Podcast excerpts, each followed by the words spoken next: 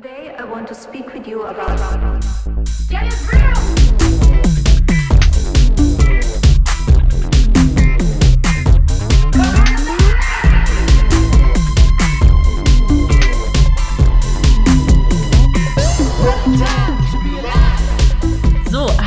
Herzlich willkommen zu der tatsächlich siebten Ausgabe von What a Time to Be Alive und es ist richtig aufregend, weil heute haben wir zum einen eine saugeile Qualität und zum anderen sitzen wir alle zusammen.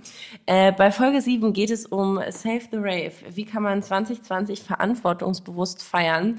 Dieser großen äh, Frage stellen wir uns heute in echt und zum Anfassen und äh, an meiner nicht mehr digitalen Seite, sondern an meiner analogen Seite äh, sitzen Silvi und Laura, wie immer. Und ich glaube, die erste Frage, die ähm, sich vielleicht bestimmt der ein oder andere auch stellen mag, weil er unsere zarten Stimmen so ewig nicht gehört hat. Und was ist in der letzten Zeit eigentlich passiert? Wie geht's uns? Äh, deswegen wollte ich euch eigentlich mal fragen, wie geht's euch? Wir sitzen hier äh, in der Nähe vom Triptower Park und nehmen gerade auf. Wie war euer Tag? Ja, ich, äh, gut eigentlich, wobei wir eben auch schon gesprochen haben, ne, so ein bisschen Post-Corona Depression oder so ein bisschen Mel äh, eine Melancholie irgendwie und auch der Grund, warum wir ja schon seit längerem keine Folge mehr aufgenommen haben.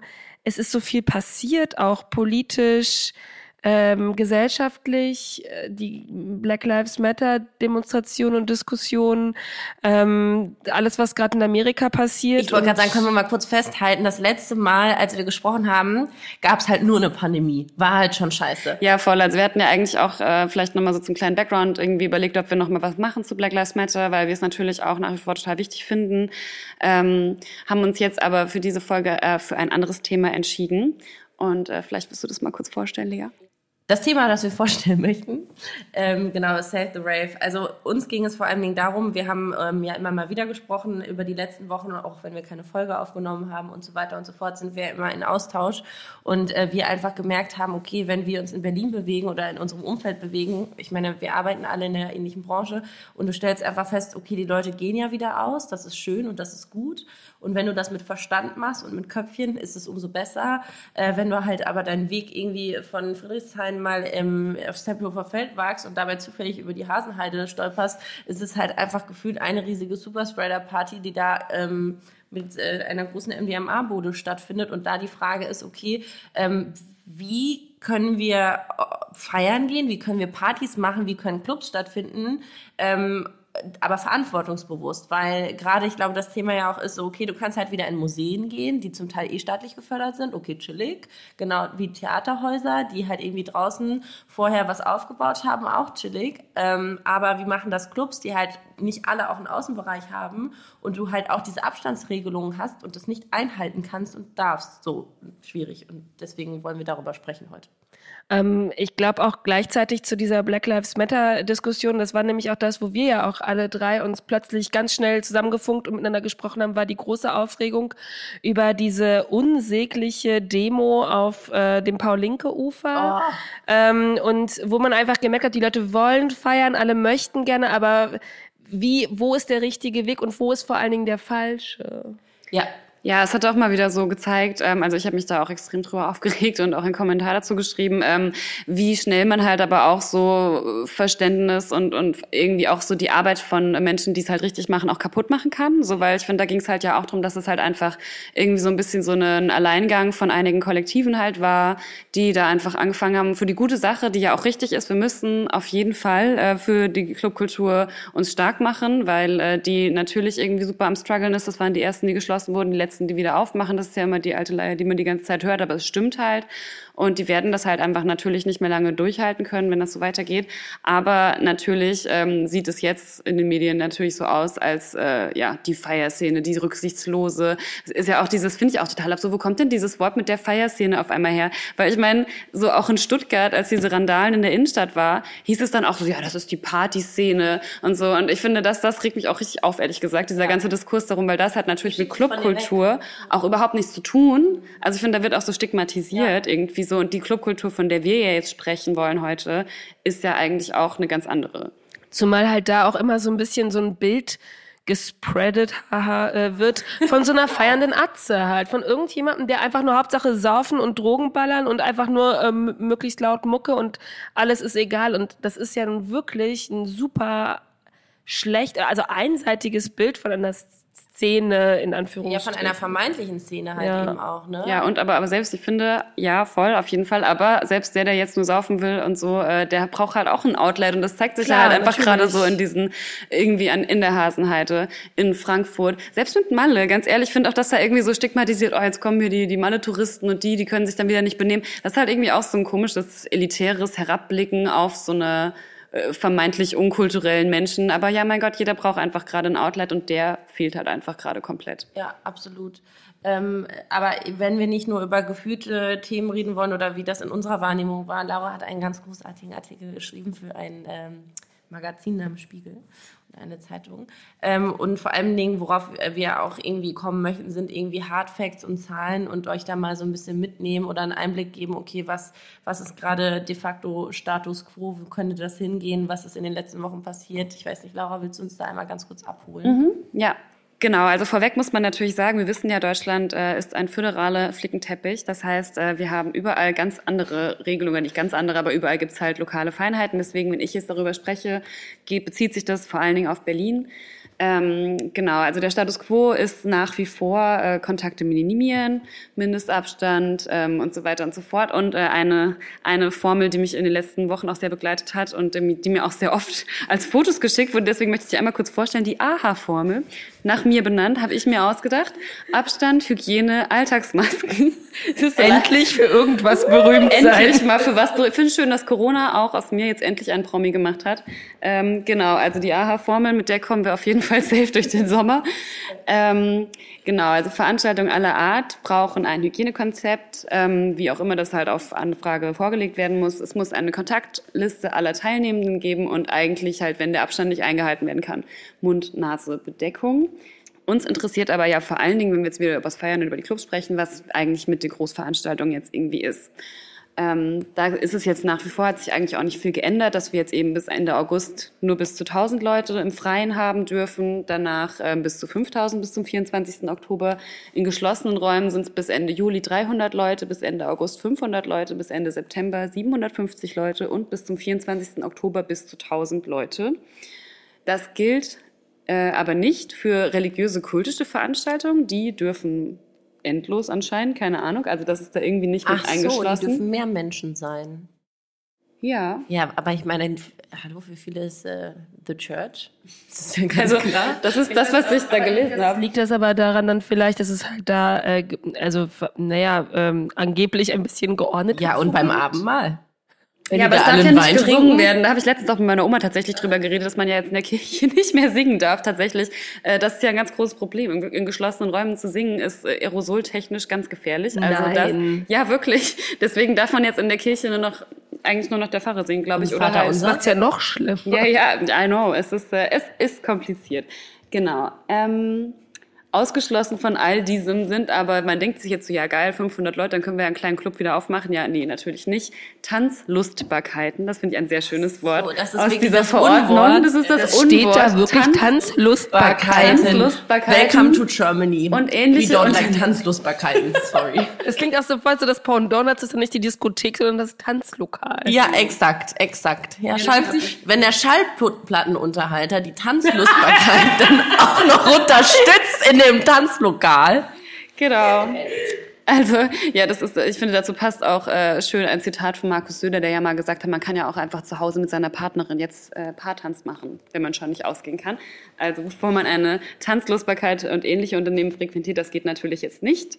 Ähm, Diskos, Gaststätten, Saunen, sexuelle Dienstleistungen, Hochschulen, komischerweise auch immer noch geschlossen, ähm, Behindertenwerkstätten und ähm, überwiegend öffentlich geförderte Theaterhäuser. Aber für die gibt es ähm, wenigstens ein Exit-Datum Ende Juli. Für die Clubs gibt es das halt leider irgendwie noch nicht. Punkt ist, bei den Theatern ist ja eh Spielzeitpause bis Ende Juli. Also denen ist das eh Ritze. Die sind eh alle gerade auf Mallorca. Ach nee, da ist ja auch nicht mehr. Aber ist ja auch egal. Auf jeden Fall, ähm, ja. Genau, also es ist, äh, wie gesagt, nach wie vor schwierig, äh, irgendwas legal zu machen. Also Tanzveranstaltungen kann man faktisch gerade nicht stattfinden lassen. Wer das nochmal näher irgendwie ausgeführt haben will, die Clubkommission hat dazu echt eine ganz gute Zusammenfassung äh, auf ihrer Seite stehen. Und wie ich ja gerade schon sagte, legal kann man gerade nicht stattfinden lassen, aber wie wir ja alle schon mitbekommen haben, illegal geht's halt einfach richtig ab in und um Berlin. Also irgendwie jeder kleine Fleck wird hier irgendwie für eine illegale Party missbraucht. Also irgendwie ist es aufregend und es ist irgendwie spannend. Also ich finde es auch irgendwie so ein bisschen cool, aber andererseits natürlich äh, ist es natürlich nicht geil, dass da irgendwie keine sanitären Anlagen sind, dass da Leute halt viel zu eng beieinander tanzen und da einfach nicht auf sowas geachtet wird und die ganzen Parks vermüllt werden. Oder wie seht ihr das? Ja, ich finde es, finde es auch, ich finde es super spannend. Also diesen, das, was du ja auch meinst, irgendwie ist es cool, weil Leute so aktiv werden, weil Menschen halt versuchen, sich ihren Platz auch so ein bisschen für das, was sie halt möchten und lieben, halt zurückzuerobern. Aber ja, wie du schon sagst, es ist halt völlig unverantwortlich. Ja, auf welchem Rücken passiert das halt? Genau. Das ist immer die Tatsache. Ich glaube, ähm, ich meine, man merkt das ja an sich selber wie oft desinfiziert ihr euch noch die Hände? Klar, wenn ihr von draußen, von drinnen kommt. Ich hatte eine Zeit lang, da war ich so völlig gaga. Da habe ich teilweise meine Äpfel, die ich im Laden gekauft habe, vorher mal kurz desinfiziert. Ich meine, du wäschst die eh mal ab, aber trotzdem, mhm. wo du halt denkst, okay, überall liegen diese Keime rum und man, man merkt das an sich selber. Man nutzt, also diese Angst ist irgendwann abgenutzt. Mhm. Man wird das, unvorsichtiger. Man wird unvorsichtiger. Ja, und das ist ähm, auch okay weil das ein Prozess ist und ich glaube, man muss das auch zulassen und ich glaube so, du, wir können nicht im Zölibat leben, einfach auch jetzt für Monate. Ähm, ich glaube aber, dass du halt checken musst, okay, wo sind die Grenzen und ist es nicht irgendwie super unverantwortlich, klar, wenn dann da gefühlt alle gesund sind und auch keine Symptome haben. Aber was passiert auch mit den Menschen, die in einer Risikogruppe sind, die jetzt auch nicht unbedingt Rentner oder Rentner, also Rentnerin sind, sondern halt, es gibt auch Leute in meinem Freundeskreis, die nach wie vor zu einer Risikogruppe gehören und ich könnte auf gar keinen Fall guten Gewissens auf so einen Rave mit ein paar hundert Leuten gehen wo da irgendwie wild rumgefeiert wird und danach die Woche dann irgendwie meine Freunde suchen, also es ist äh, besuchen. Zumal, ähm, das finde ich gerade irgendwie ganz interessant, dass man jetzt so langsam die, äh, die Ausmaße von Corona oder einer, einer Corona-Erkrankung tatsächlich mal richtig mitkriegt. Also es ist nicht nur eine kleine Grippe. Es geht, geht aufs Gehirn. Es äh, kann auch wirklich äh, bei jungen Leuten, bei jungen, gesunden Leuten schlimme Auswirkungen haben. Und es ist nicht easy peasy. Also man muss da echt immer noch vorsichtig sein. Ja, voll. Und ich glaube, ich meine, das ist alles, worum es ja jetzt auch gerade geht. Ich, es ist halt eine persönliche Entscheidung. Also ich meine, es geht um diese Solidarität und das ist immer noch was Zwischenmenschliches und es geht uns halt auch immer noch alle was an, was ich eigentlich auch wahnsinnig spannend und beeindruckend finde, dass es eben kein strukturelles, Pro also Problem ist in dem Sinne, dass es nur bestimmte äh, Personen betrifft, aber andererseits kannst du auch gerade, wenn es um Clubkultur geht, es geht nicht um irgendwelche weirden Partys oder was weiß ich, also um, um jeden Preis. Aber gerade wenn du das versuchst, nachhaltig aufzubauen oder das zu un unterstützen zu wollen, dann musst du halt dem einen Raum geben. Weil den gibt es ja für Theater oder für Ausstellungen oder für Museen auch. Und das ist genauso ein großer Teil. Ich meine, in Berlin vielleicht noch mal mehr oder auch Leipzig, Dresden, Frankfurt, whatever. Ähm, und nicht unbedingt in Klein-Kleckersheim, aber darum geht es nicht. Genau, Stichwort Raum äh, gibt es jetzt zumindest in Berlin seit dieser Woche. Also wir haben ja jetzt den 22. Juli heute. Ähm, ich glaube, das kam gestern tatsächlich raus. Ähm, Hoffnung, weil äh, die Wirtschaftssenatorin Ramona Popp hat die Bezirke aufgefordert, Flächen zu benennen, wo jetzt einfach für die Clubs legal Partys stattfinden können, weil die halt auch merken, okay, it's gonna happen anyway. Also Leute werden halt feiern, so lassen sich nicht aufhalten und das wird auch die Polizei nicht auflösen können. Dann sollte es halt wenigstens irgendwie in geregelten Bahnen so einigermaßen gehen, dass halt vielleicht auch irgendwie Clubs, so hoffe ich zumindest, das steht jetzt da zwar nicht, aber ich hoffe, die dann halt einfach auch finanziell davon profitieren können. Weil natürlich sind die Clubs nach wie vor auf Hilfsmittel angewiesen, ähm, Förderprogramme. Äh, da ist Berlin tatsächlich vorne mit dabei, auf jeden Fall. Ähm, aber andere also in anderen Städten, in anderen Bundesländern sieht es äh, total schlecht aus. Ich habe dafür äh, für den Spiegel ein bisschen recherchiert, kann ich euch auch mal verlinken, äh, den Artikel, was da eigentlich in Deutschland weit passiert, wo man halt auch merkt, da wo Clubkultur halt auch irgendwie anerkannt ist als Kulturform, wie in Berlin eben oder halt auch in Köln und äh, in Hamburg, da gibt's halt vom, vom Senat und von den Ländern Fördermittel. Aber anderswo, zum Beispiel ganz gerade auch in Ostdeutschland, was du gerade meintest, Dresden, Leipzig, wir kennen ja die Festivals, kennen das nach Digital, die Distillery, keine Ahnung, das IFZ so, aber ähm, da gibt's halt einfach keine Anerkennung für diese Kultur und da gibt's von den sehr armen Ostkommunen natürlich für die Clubkultur als allerletztes Geld so. Ähm, ja. einen kleinen Punkt, den ich noch dazu habe, wenn du sagst, dass die Clubs davon profitieren sollen und dann ja aber auch wieder Künstler und Künstlerinnen davon profitieren können. Weißt du, das ist ja alles, was Hand in Hand geht, weil ich glaube, was gerade auch preispolitisch passiert, jeder macht irgendwie gerade alles zum guten Zweck und du zerstörst dir einfach so nachhaltig deine Preise, weil angenommen, du bist Tontechniker oder Tontechnikerin und hast halt vorher deinen Stundensatz gehabt, der war so und so. Und jetzt freust du dich überhaupt einen Job zu haben, aber nimmst das halt für super wenig Geld an und du weißt genau, okay, mit den Leuten arbeite ich in zwei, drei Jahren nochmal zusammen. Und hoffentlich haben diese Leute dann die Reichweite oder den, den Weitblick und sagen, okay, jetzt ist wieder eine andere Zeit und ich bezahle dir dann wieder ein korrektes Gehalt oder einen anderen Stundensatz. Und nicht so, ja, naja, gut, damals hast du es ja auch für das und das Geld gemacht. Und du machst sie halt auch strategisch und das, was, ähm, es geht nicht nur ums Hier und Jetzt, sondern auch ums nächste Jahr. Und da steht ja auch noch ein ganz, ganz großes Fragezeichen dahinter, inwiefern es diese Art von Zusammenkünften und Kultur überhaupt nächstes Jahr geben wird. Mhm. So, ähm Voll. Ich finde auch tatsächlich, man sagt ja immer so, ja, und jetzt wird das hier alles mal ein bisschen weniger kommerziell und jetzt mal hier so back to the underground, jetzt mal wieder eine Rückbesinnung auf die lokale Szene und so. Aber ja, es ist halt einfach eine weltweite Kulturindustrie, wo halt einfach irgendwie ganz viele Leute mit dranhängen und Existenzen dranhängen.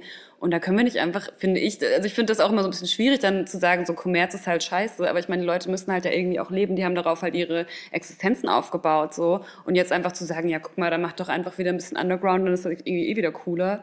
So, und wovor ich richtig Angst habe, einmal ganz kurz, dass jetzt Marken ankommen, angenommen irgendwelche schicken Getränkemarken oder so, die halt eh noch ein bisschen Kohle auf der Tasche haben. Und es geht ja auch gerade in Sachen Clubkultur voll darum, eben nicht kommerz zu sein oder mit Marken. Also klar wirst du da auch deine, deine Limo da abends verkaufen oder dein besonderes Wasser oder dein Energy Drink. Ähm, aber ich habe halt super Schiss davor, weil das tendenziell bei den ähm, Festivals so passieren könnte, bei den Kleinen, dass eben große Firmen sagen, ja gut, äh, ich würde da Anteile in deinen Club geben und ich gebe dir hier 500.000 Euro.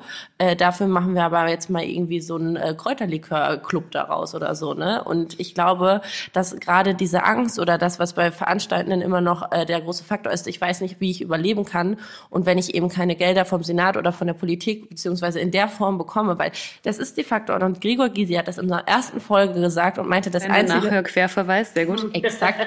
Ähm, das Einzige, was hilft, ist Geld. Mhm. Die hilft es nicht, wenn deine, deine Nachbarin dir irgendwas anbietet, sondern, also, aber du kannst von denen auch nicht verlangen, die 10 Euro zu zahlen oder wo wir bei den Festivals drüber gesprochen haben, du kannst nicht immer alles auf die, die Konsumenten oder Konsumierenden am Ende des Tages aufwälzen, dass die ihre Tickets da spenden und so. Und ich habe halt richtig Schiss davor, dass eben äh, bestimmte Marken ankommen und sagen, okay, ich kauf, äh, kauf jetzt mir Anteile klammheimlich im Laden XY und profitiere dann halt nach, äh, nachhaltig davon über Jahre hinweg, dass sich da eingekauft wird. Ja, man hat ja bei der Love Parade gesehen, was passiert war. Als das äh, Unternehmen insolvent war, dann haben sie das einfach schneller McFit verscherbelt und dann, also wir wissen ja alle, also nicht, dass das jetzt äh, nur deswegen passiert ist, aber ich meine, da ging es halt bergab. Naja, und in dem Ganzen wohnt ja auch so ein bisschen diese Annahme, diese vollkommen falsche Annahme, dass es ja halt auch alles Jobs sind, die ja irgendwie Hobbys sind und wo man ja irgendwie auch, die halt gar nicht ernst genommen werden müssen. Und aber eine Kultur oder auch eine Lebensqualität uns allen bieten, die wir ja gerne mitnehmen, wenn es geht. Aber sobald es denen halt schlecht geht, dann sagen, ja, nö, also ihr macht doch eh das, was ihr sowieso gerne machen wollt, jetzt stelle ich mal nicht so an. Finde ich halt wohnt da auch so, also kommt, schwingt da auch so ein bisschen bei der Haltung mit. Ja, aber auf dem Punkt, äh, was du ja in dem Artikel von der Morgenpost noch gelesen hattest, sind ja die Orte, die schon so vermeintlich in Diskussion gestellt wurden, weil ich meine, ich tendenziell gehe ich jetzt mal davon aus, dass man sich in Berlin vielleicht so ein bisschen an, äh, auskennt, wenn man den Podcast hier hört. Aber ähm, wir bewegen uns schon tendenziell eher innerhalb des Rings, würde ich sagen. Ich meine, wir wohnen alle irgendwie äh, innerhalb des Rings und das sind schon die Orte, wo man stattfindet oder wo unser öffentliches Leben eigentlich auch stattfindet. Ja, das ist äh, interessant. Also man, man muss schon sagen, das sind jetzt äh, die Orte, die vorgeschlagen wurden, kommen tatsächlich von der Clubkommission, also von dem Dachverband der Berliner Clubs, die hier in Berlin das eben alles regeln und ähm, Interessensgemeinschaft sind. Und die haben sich da sicherlich Gedanken drüber gemacht, aber trotzdem finde ich, wenn man das so liest, nach Morgenpostinformationen äh, nennt die Clubkommission eben unter anderem ein äh, Areal in Spandau, in Neukölln, okay, ähm, Jungfernheide, Volkspark, Charlottenburg-Wilmersdorf und äh, einen Skatepark in Marzahn-Hellersdorf. Also wenn man jetzt äh, ja, in Mitte wohnt, dann hat man es auf jeden Fall schon ein Stück raus. Oder also ich meine, es ist schon, ist schon irgendwie ein bisschen absurd, wenn ich mir vorstelle, wir müssen jetzt dann nach Spandau fahren, um mal irgendwie ordentlich zu feiern. So, um da sowas mitzunehmen, weil der Punkt ist ja auch, wenn irgendwie kommt es mir halt so ein bisschen so vor, politisch, okay, also wir lassen die schon feiern, aber dann halt nicht in der Stadt dann halt irgendwie so am besten eigentlich noch nach Brandenburg schieben. Dann haben wir schon gar nichts mehr damit zu tun. Äh, so als ob es nicht in das äh, innerstädtische Stadtbild eben passen würde. So. Ja, ich hatte da, also als wir, ähm, als ich diesen Artikel auch gesehen habe, hatten wir im Vorfeld uns auch äh, durchgelesen, äh, musste ich halt an ein Gespräch äh, denken mit äh, Dr. Matthias Rauch aus Mannheim, der macht da die kulturelle Stadtentwicklung und mit dem hatte ich für einen ganz anderen Text gesprochen. Aber der hatte was gesagt, was mich halt echt zum Nachdenken gebracht hat, nämlich dass halt, solange es eigentlich, also solange es kein Gegenmittel für Corona gibt, ähm, müssen wir, äh, muss Kultur im Prinzip unter offenem Himmel stattfinden. Und was das halt zur Folge hat, ist, dass wir alle, also Stadtplanung, aber Stadtpolitik und eigentlich alle Beteiligten mal darüber reflektieren sollten, wie wir unseren öffentlichen Raum nutzen. Und da äh, hatte er zum Beispiel halt ein Beispiel genannt, wie halt eben äh, Parkhäuser, ne? dass man halt ähm, müssen Autos mitten in der Stadt in, äh, am Hermannplatz sich hinstellen oder könnte man vielleicht das Parkhaus für ähm, eben Kultur nutzen oder so. Muss jetzt ja nicht unbedingt ähm, äh, also für einen Rave sein, das mal, also könnte man natürlich auch machen, aber auch für sämtliche Arten von Kultur, die man halt dort irgendwie anbieten kann. Und ähm, dass da halt eben dieses Schlagwort Neudenken des öffentlichen Raums da gefallen. Ja, oder ja. meinetwegen auch Kinderbetreuung oder so. Also es muss ja, also, oder das ist jetzt keine Kultur, aber das ist halt auch irgendwie. Ist da, glaube ich, schwierig in einem Parkhaus. keine Ahnung, sollen die ins Parkhaus geben? I don't care. Ja, finde ich total spannend, weil ich finde, das zeigt ja auch, äh, inwiefern Corona auch das Potenzial hat, so generell mal so ein äh, gesellschaftliches Umdenken für so verschiedene Bereiche, weil ich finde, es wird ja auch bei Kultur, das ist ja auch das ganze Problem mit den Förderungen, die ganze Zeit immer zwischen institutionell staatlichen Einrichtungen und privatwirtschaftlichen Einrichtungen getrennt und die Clubs sind ja alle privatwirtschaftlich und hängen halt, also der größte Posten für alle ist ja immer die Miete. Und äh, das fand ich irgendwie total krass. Das ist auch so ein bisschen unter dem Radar gelaufen, das Gefühl, irgendwie jetzt so vor kurzem hat tatsächlich die CDU gefordert, ähm, dass doch die Clubs aktuell einen kompletten Mieterlass bekommen sollen von äh, der Stadt halt eben, dass halt irgendwie quasi 50 Prozent die äh, Vermieter auf 50 Prozent der Miete verzichten und das Land dann die anderen 50 Prozent trägt. Finde ich krass, dass so ein Vorschuss aus der CDU kommt, ja. aber ich finde es mega den guten Vorschlag. Voll, das hat das Watergate von Anfang an gefordert. Also wenn du da an der Oberbaumbrücke vorbeiläufst, hatten die ganz am Anfang, die haben ja immer ihre so, diese Plakatwände und so und da hatten sie das auch schon mal draufstehen. Und ich weiß äh, von einem Freund von mir, dessen Bruder hat Läden ähm, in Bayern und ähm, die haben aber auch darüber gesprochen, dass im Prinzip vermietest du deine Gewerbe Gewerbefläche ja aus einem bestimmten Nutzen, weil du das und das da betreibst. Und in dem Vertrag ähm, ist es eigentlich auch ein bisschen rechtswidrig, weil warum musst du noch Miete für einen Raum bezahlen, den du nicht mehr nutzen darfst? Mhm. Also der, der, der ganze, der Mietennutz, der Grund ist weg. Und da ging es dann von ganz Anfang an schon darum, dass du im Prinzip deine Miete Stunden kannst oder sagen, also Stunden, dann musst du es ja trotzdem irgendwie zurückzahlen, aber dass du das halt unterlassen kannst. Und wenn das also äh, wirklich eine der größten Posten ist und wenn das dann eben auch noch über politische oder über Steuergelder oder weiß der Geier wie auch immer finanziert wird, zumindest seitens der Politik, ähm, äh, da eine Unterstützung da ist, auch wenn es nur 50-50 ist, würde das ja schon mal auf lange Strecke weiterhelfen. Apropos Watergate, damit kommen wir äh, jetzt auch zu unserem heutigen Interviewgast. Du hast ja, äh, Lea, mit äh, Rüde Hagelschein gesprochen, was mich sehr freut. Äh, der ist also ich kenne den so aus dem Watergate-Kontext, ähm, 2012 rum so diese ganze tech-hausige Ecke da. Also er ist DJ, Produzent, ähm, wohnhaft in Berlin und ähm, er hat jetzt äh, mit einem neuen Festivalkonzept irgendwie unsere Aufmerksamkeit auf jeden Fall gecatcht. So sind wir eigentlich auf den gekommen, weil er das Aware Festival mitorganisiert. Das findet Ende August in Werneuchen statt, wie ich gerade gelernt habe. Das ist äh, im Norden von Berlin.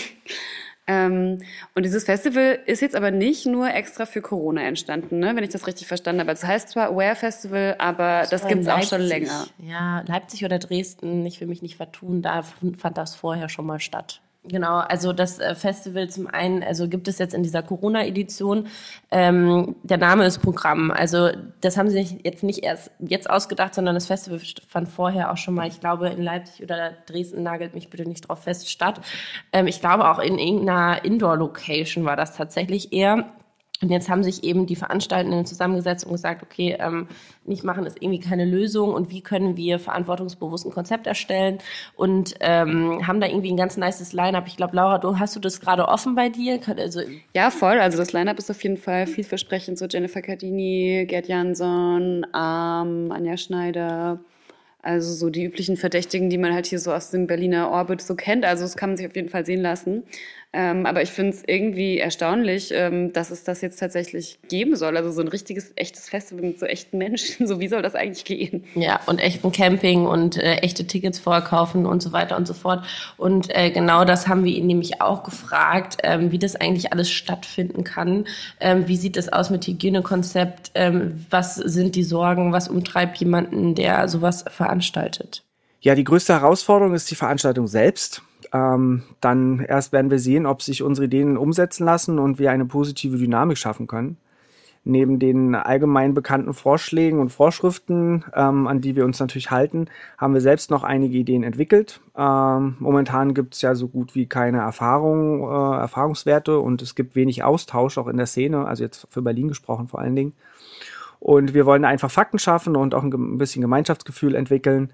Im Endeffekt ist es ja, was uns alle eint, ist der Willen, halt ähm, sozusagen unsere Kulturnische ähm, am Leben zu erhalten und äh, Perspektiven zu entwickeln ist halt so, es gibt kein Use Case. Es gibt nichts, was, also du hast keine, das, was er meinte, ich glaube, das fand ich den wichtigsten Punkt so, ey, du hast halt keine Erfahrungswerte und wir können halt in so vielen Biergärten, in irgendwelchen Clubs hier rumeiern, wie wir lustig sind, aber es ist halt nicht das ist halt das Methadon und das ist nicht die Lösung dafür. Und ich glaube, dass es schon sehr mutig ist, auch ähm, jetzt was zu veranstalten, aber auch gar nicht verkehrt. Was denkt ihr?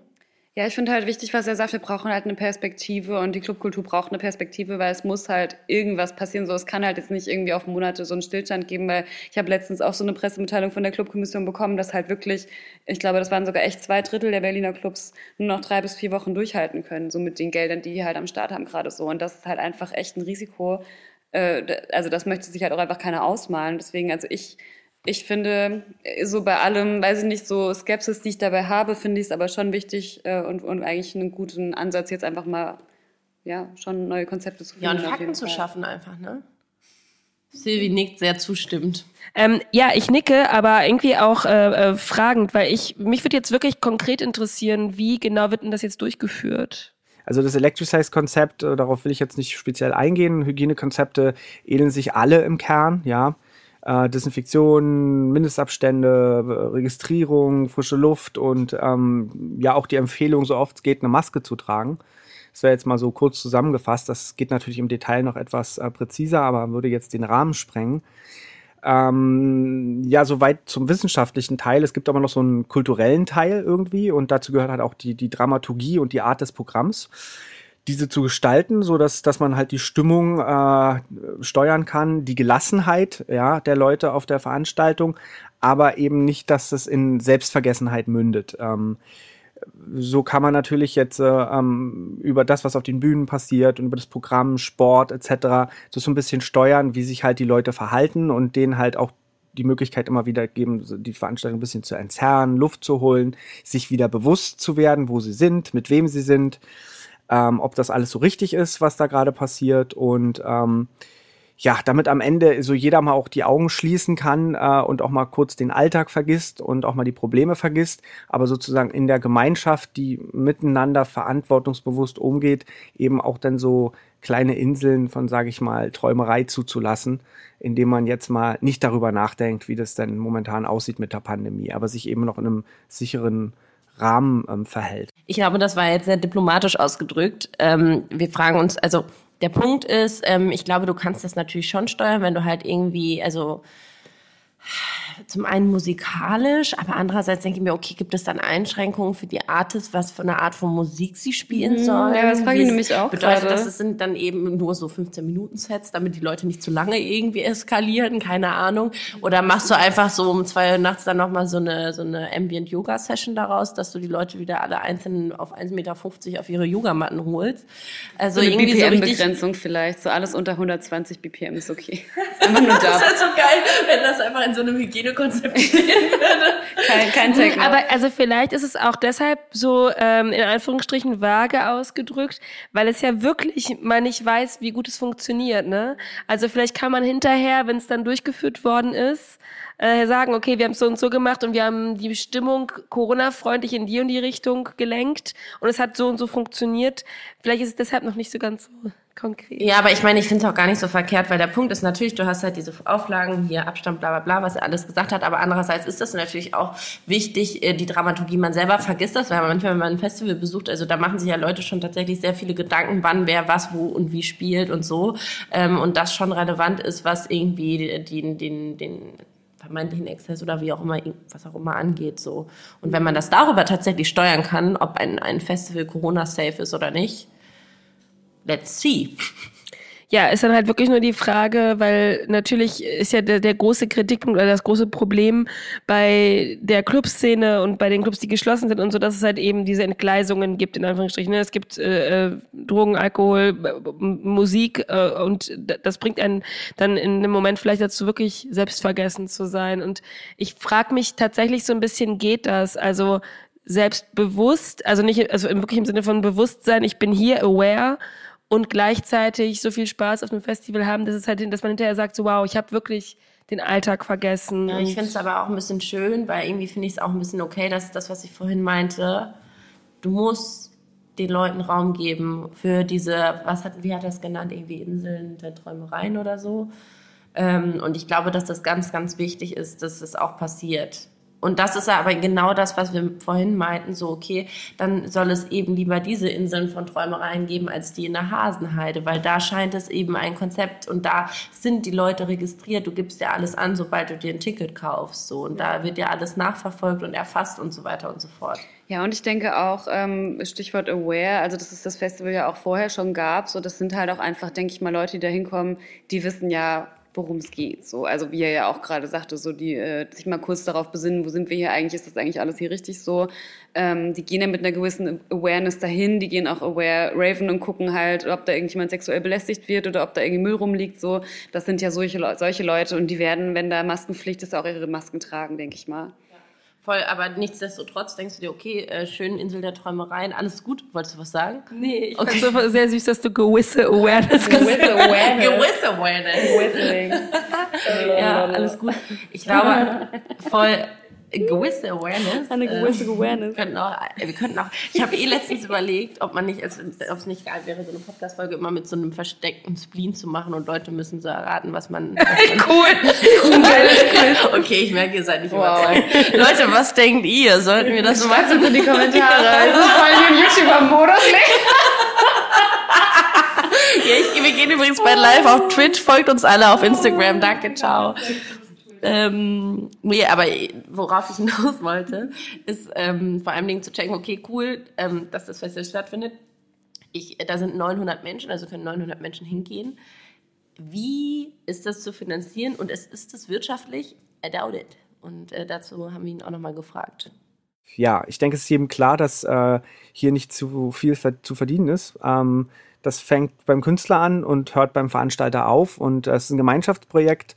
Wir, uns begegnet da eine Menge ähm, Verständnis und ähm, es ist eine sehr knappe Sache und wir sehen es halt auch insgesamt auch als Auftrag und hoffen natürlich, dass es uns äh, wirtschaftlich nicht schadet. Ja, dann sind wir schon total glücklich am Ende. Ja, was ich mich da jetzt gerade apropos Wirtschaftlichkeit ähm, frage, was kosten denn die Tickets da eigentlich? Äh, also ich fand es relativ teuer was heißt relativ teuer? Also ich glaube, die Early Birds waren so bei 150, 170 und jetzt aktuell liegen die bei 200. Ich glaube, die teuersten sind fast bei 300 Euro oder so. Es ist ein ganz, es ist ein Weekender. Das heißt, so für andere Festivals sicherlich auch. Ähm, ist es, glaube ich, ich finde den Preis fair und angemessen für die Tatsache. Ja. Ich glaube, dass es aber natürlich trotzdem für viele viel Geld ist, gerade in Sachen Kurzarbeit, äh, Jobs weggefallen, aber dass auch die einzige Art und Weise ist, wie sie es überhaupt stattfinden lassen können, kann ich mir vorstellen, ohne sich da irgendwie die Superbrands reinzuholen. Zumal, äh, ne, der Festivalsommer kann ja sein, dass er dann einfach auf genau ein Festival reduziert wird und dann kann man vielleicht überlegen, ob man sich das mal gönnen will, keine Ahnung. Aber ja. es ist ja auch den Urlaub, ne? Dieses Jahr. Sozusagen, ja, vielleicht. Ja, okay, fair enough. Ja, ich glaube aber der Punkt ist, ähm, dass man trotzdem die Frage stellen kann, die hattest du nämlich äh, gestellt. Also wir haben uns vorher so ein bisschen abgesprochen, wie wir die Fragen aufteilen wollen. Und da ging es halt auch vor allen Dingen darum, ähm, nochmal um dieses Thema Verantwortung. Da redet er ja vorhin schon ein bisschen drüber, aber dann wirklich nochmal die Frage, so wie so gerade jetzt ein Festival, wo die Pandemie noch auf so einem Peak ist. Ja, die Kurve in Berlin ist deutlich abgeflacht. Ähm, signifikante Peaks sind auch nach den Großdemonstrationen und anderen Events eher ausgeblieben. Ähm, es gibt jetzt eine Corona-App, ähm, die nutzen auch viele. Ich denke, das ist ein wichtiges Tool. Ähm, diese Einschätzung veranlasst, uns nur, die, die Behörden behutsam, äh, mit den Behörden behutsam so Schritte in Richtung größerer Veranstaltungen zu gehen. Da gibt es auch in der Politik Bereitschaft, das hört man ja auch in den Medien. Ähm, wir denken, dass das ähm, besser ist als, ähm, also besser ist, unter bestmöglichen Bedingungen aufeinander zu treffen und gemeinschaftliche Aktivitäten zu äh, verfolgen, als jetzt sozusagen jedes Wochenende die Raves in den Parks zu beobachten und die privaten Veranstaltungen äh, als alternativlos hinzunehmen. Ähm, ich denke, die haben gerade alle Hochkultur und, und sind aber weder für das Überleben unserer Szene noch äh, für die allgemeine Sicherheit äh, der Bevölkerung irgendwie mit positiven ähm, Effekten zu betrachten. Ähm, von daher denke ich, dass es besser ist, eben einen etwas kontrollierten Rahmen dafür zu schaffen. Und ähm, es ist sicherlich ein, ein Schritt in die richtige Richtung. Und ja, da sind wir zuversichtlich. Ich finde es das interessant, dass er die ähm, Demos da jetzt mal erwähnt, weil ich finde, das zeigt, also weil es mir jetzt gerade wirklich just in diesem Moment aufgefallen ist, ich habe überhaupt nichts Negatives gelesen, was nach den Demos jetzt für Black Lives Matter, haben wir gerade schon geguckt, es war ja jetzt so vor einem Monat ungefähr, hätte ja jetzt, wenn da was gewesen wäre, hätte es ja jetzt schon längst passieren müssen. Da waren irgendwie wie viele tausend Leute auf dem Alexanderplatz und da ist nichts passiert, wie viele obviously. Waren das nochmal? Waren das fast 30.000? Nee, doch. Äh, also es gab natürlich nur Schätzungen, ne? Also ange angemeldet waren 1500. Ja. Es waren, glaube ich, also es waren äh, weit über 10.000. Ich glaube, das war's. Also ja, darüber schreibt natürlich mal wieder keiner, dass man irgendwie sagt so, ey Leute, da waren irgendwie weit über 10.000 Leute gleichzeitig auf dem Alexanderplatz, die zum größten Teil Masken getragen haben. So, wir waren da, wir haben es gesehen und ähm, es ist nichts passiert. Es gab keinen Peak und ähm, das zeigt ja eigentlich auch wiederum, dass sowas ja auch funktionieren kann, wenn es halt in geregelten Bahnen die richtigen Leute mit einem Verantwortungsbewusstsein machen, oder? Exakt. Und ich fand auch auf den Demonstrationen, also ich selber und auch alle anderen habe ich als sehr verantwortungsbewusst empfunden. Also es war schon echt eine, eine also für mich war es keine Frage, dahin zu gehen, aber ich glaube eher, dass ähm, auch meinen Eltern zu erklären, lustigerweise, und äh, auch vielen, vielen Bekannten oder so, die halt wirklich gesagt haben, du bist total bescheuert, dass du dahin gehst und so weiter und so fort und so viele Leute. Aber man sieht, also das ist halt dieses, es ist ein Risiko, ich kann das tragen, glaube ich. Und ähm, das, das ist halt aber auch das Experiment. Das, dafür braucht es auch eben die Leute, die sagen, okay, ich ähm, bin tendenziell jetzt in keiner Risikogruppe, ich kann das zulassen und äh, kann da vielleicht dann eben an, ähm, gucken, eine wegweisende Richtung gehen, um zu gucken, dass es nicht in völliger Hoffnungslosigkeit mündet, äh, diese ganzen Veranstaltungen nicht mehr stattfinden zu lassen. Naja, vor allen Dingen, wenn man mal in andere Richtungen guckt, wo auch viele Menschen aufeinander sitzen und wo es dann halt so Ausbrüche gibt. Also ich will jetzt nicht ich will jetzt nicht eine Demo mit einem Schlachthof vergleichen, aber theoretisch gibt es Orte, an denen Menschen ganz, ganz viele Menschen zusammenkommen, wo es Ausbrüche gibt. Und es gibt Orte, an denen ganz viele Menschen zusammenkommen und es gibt keine Ausbrüche.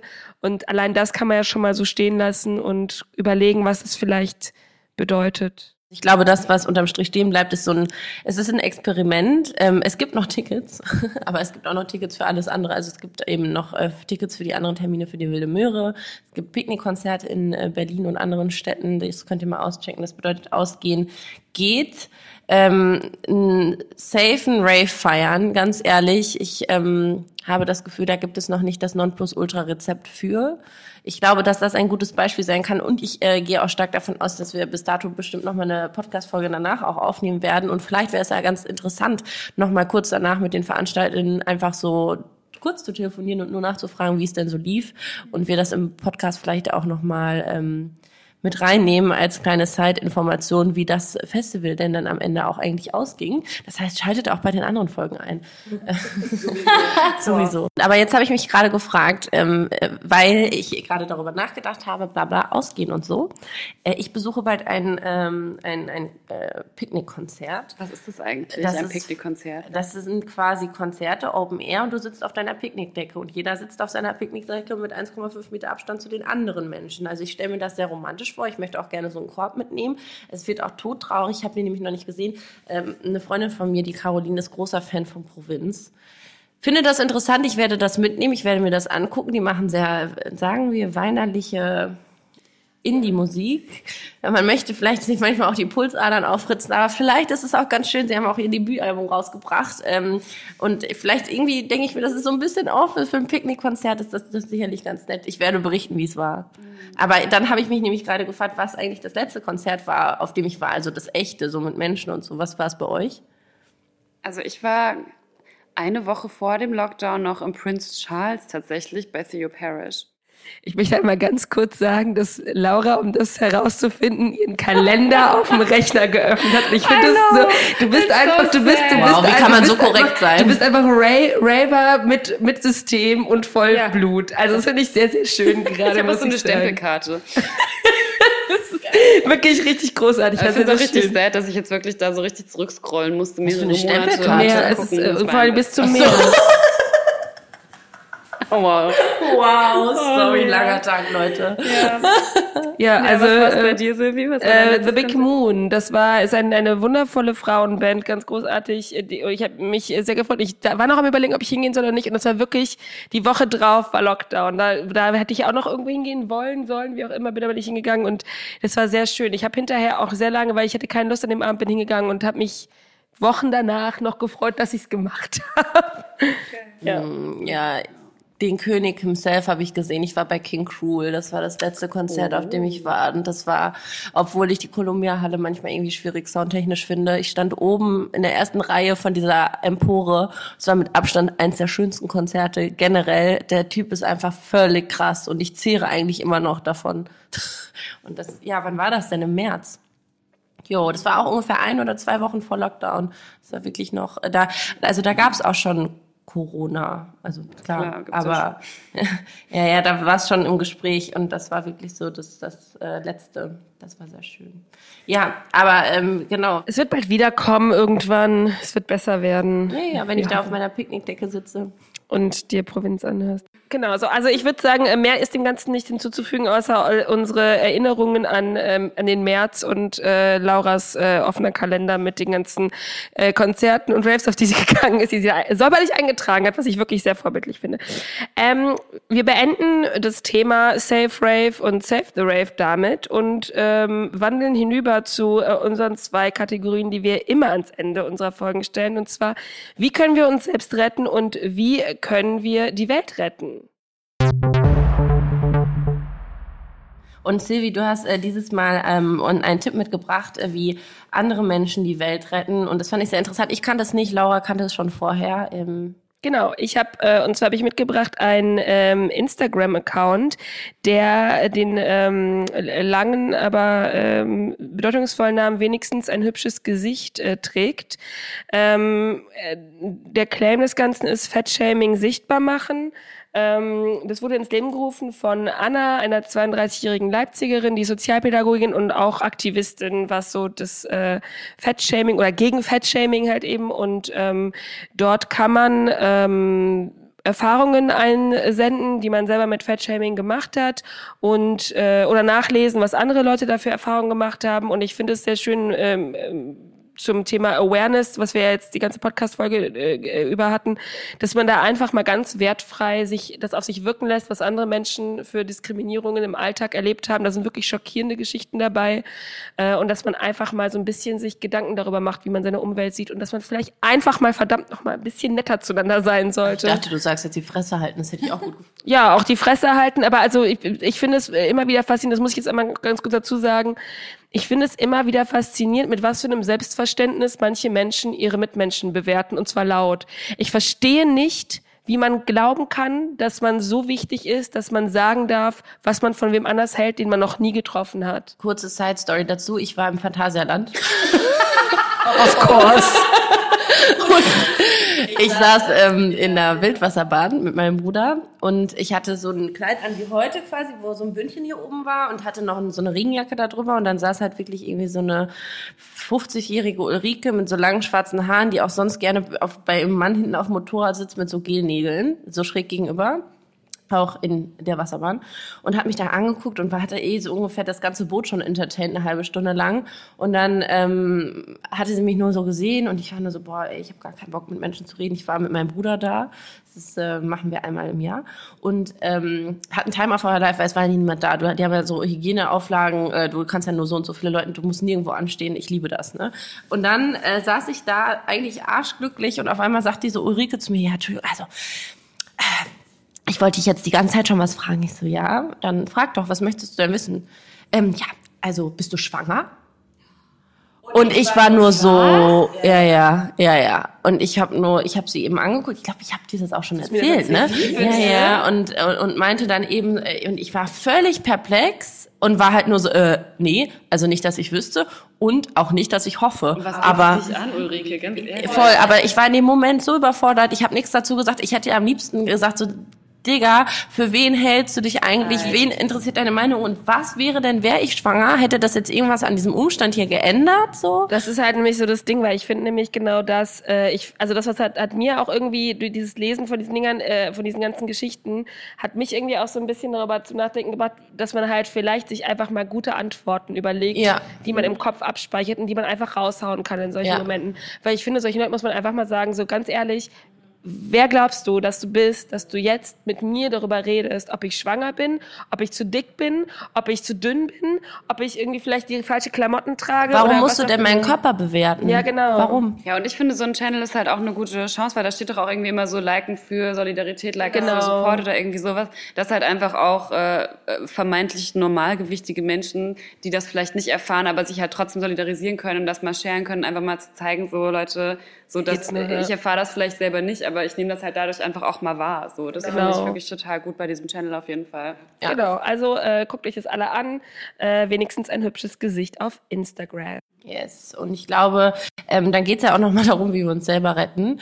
Und äh, da hat äh, Laura den heißesten Tipp der Woche aktuell für uns. Genau, ich rette mich selber, indem ich jetzt ein, so ein richtig, so ein aktives Hobby mir jetzt so zugelegt habe. Ich hätte nie gedacht, dass ich mal so ein Mensch werde, der so in seiner Freizeit so freiwillig so Sport macht. Aber it happened. Äh, ich habe mir jetzt ein Surfskateboard gekauft, richtig geil. Ähm, und bin jetzt regelmäßig auf dem Tempelhofer Feld. Und lustigerweise, ähm, meine Schwester hat sich Rollschuhe gekauft, Shoutout an dieser Stelle. Ähm, und ähm, wir beobachten da, wenn wir da sind, immer schon seit längerem so eine Gruppe von Frauen, die da so richtig geile Moves drauf haben auf Rollschuhen. Und jetzt haben wir festgestellt, dass diese Frau, die da ähm, immer am Dancen sind, die heißt Umi. Ähm, und die hat mittlerweile irgendwie schon 600.000 Follower auf Instagram und ist jetzt irgendwie einfach durch ihre geilen Rollerskate-Moves auf dem Tempelhofer Feld einfach mal zum Instagram-Star geworden während Corona und finde es mega geil. Wir beobachten die wirklich schon seit Wochen. Also ich kann sagen, Rollschuhlaufen, Surf-Skateboard fahren auf dem Tempelhofer Feld ist auf jeden Fall jetzt gerade the place to be. Ja, und gut für den Kopf, gut fürs Herz, gut für die Seele, gut für den Body. Und ich glaube, das äh, war jetzt waren die heiligen Worte zum Abschied äh, nach dieser äh, die Heil- das war, ich glaube, das waren jetzt die heiligen Worte zum Abschied. Alles klar, Lea. Wir haben über die Kirche geredet vorhin.